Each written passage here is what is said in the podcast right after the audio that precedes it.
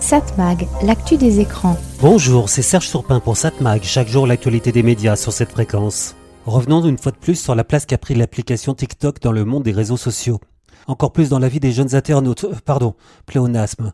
Un jeune est forcément internaute, sinon il se sentirait exclu. Tout passe désormais par Internet, qu'on le veuille ou non. C'est comme cela, et la seule chose qu'on puisse faire, c'est d'apprendre aux jeunes ce qu'est Internet, ce que sont les réseaux sociaux, ce qu'il y a de bien là-dedans, et sur quoi il faut faire attention.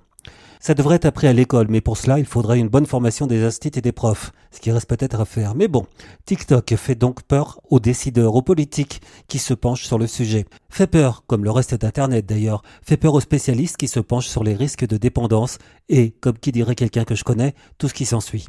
Peur car on y trouve de tout, du meilleur au pire. Mais là on pourrait dire que c'est le cas pour tous les réseaux sociaux, ni plus ni moins. Peur parce qu'on ne sait pas comment ça marche cette application, quels sont ses algorithmes, comment une publication est mise en avant et pas une autre, quelles sont les informations qui sont récoltées par les utilisateurs, qu'en font les dirigeants de TikTok? Mais là aussi, rien de neuf. Si vous êtes capable de me dire comment fonctionne Twitter, comment fonctionne Facebook ou autre Instagram, c'est que vous êtes fort. Et personne ne le sait. On subit. On râle un peu, puis on s'adapte. Au pire, on passe à une autre application, un autre réseau social, d'ailleurs tout aussi opaque. Évidemment, la différence c'est que TikTok est une société chinoise et que l'on sait que toute entreprise chinoise se doit d'obéir au parti et au gouvernement. Des données acquises mises à la disposition d'une dictature, c'est pas vraiment l'idéal. Alors, de plus en plus de gouvernements songent à faire interdire TikTok.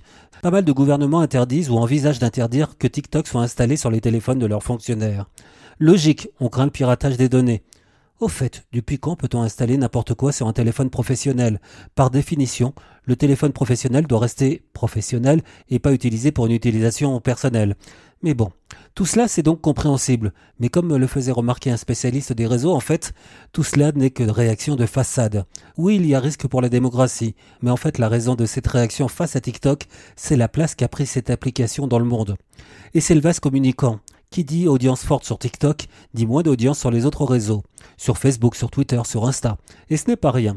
Je lisais des articles récemment sur le fait que depuis peu, des youtubeurs connus comme Cyprien se plaignent des résultats d'audience de leur dernière vidéo. C'est le pire lancement d'une vidéo sur ma chaîne, c'est un coup dur. 1 300 000 vues alors que d'habitude il y en a trois fois de plus. Il n'est pas le seul à se plaindre. Beaucoup annoncent une baisse du nombre de vues. La raison? Bah, C'est simple. YouTube et Co sont considérés comme dépassés par les jeunes.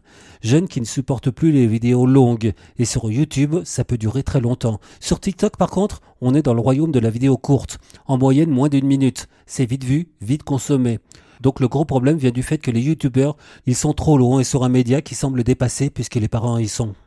Et ça, la baisse de YouTube Co, pour les Américains d'abord, ce n'est pas supportable. Il faut réagir et mettre en place des barrières, bloquer les plateformes étrangères. Vous allez me dire que les Américains pourraient en faire autant avec les plateformes européennes.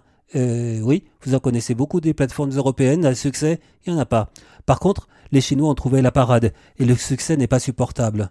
Encore plus avec les risques politiques induits, mais le côté protection économique n'est pas pour rien et pour les autres gouvernements qui n'ont pas à aider une société américaine à rester dominante. Bah, finalement, ils suivent le courant. Et comme les autorités américaines ont réussi à faire passer cela uniquement comme un risque politique, ne pas réagir sera un signe de faiblesse. Cette mag, l'actu des médias.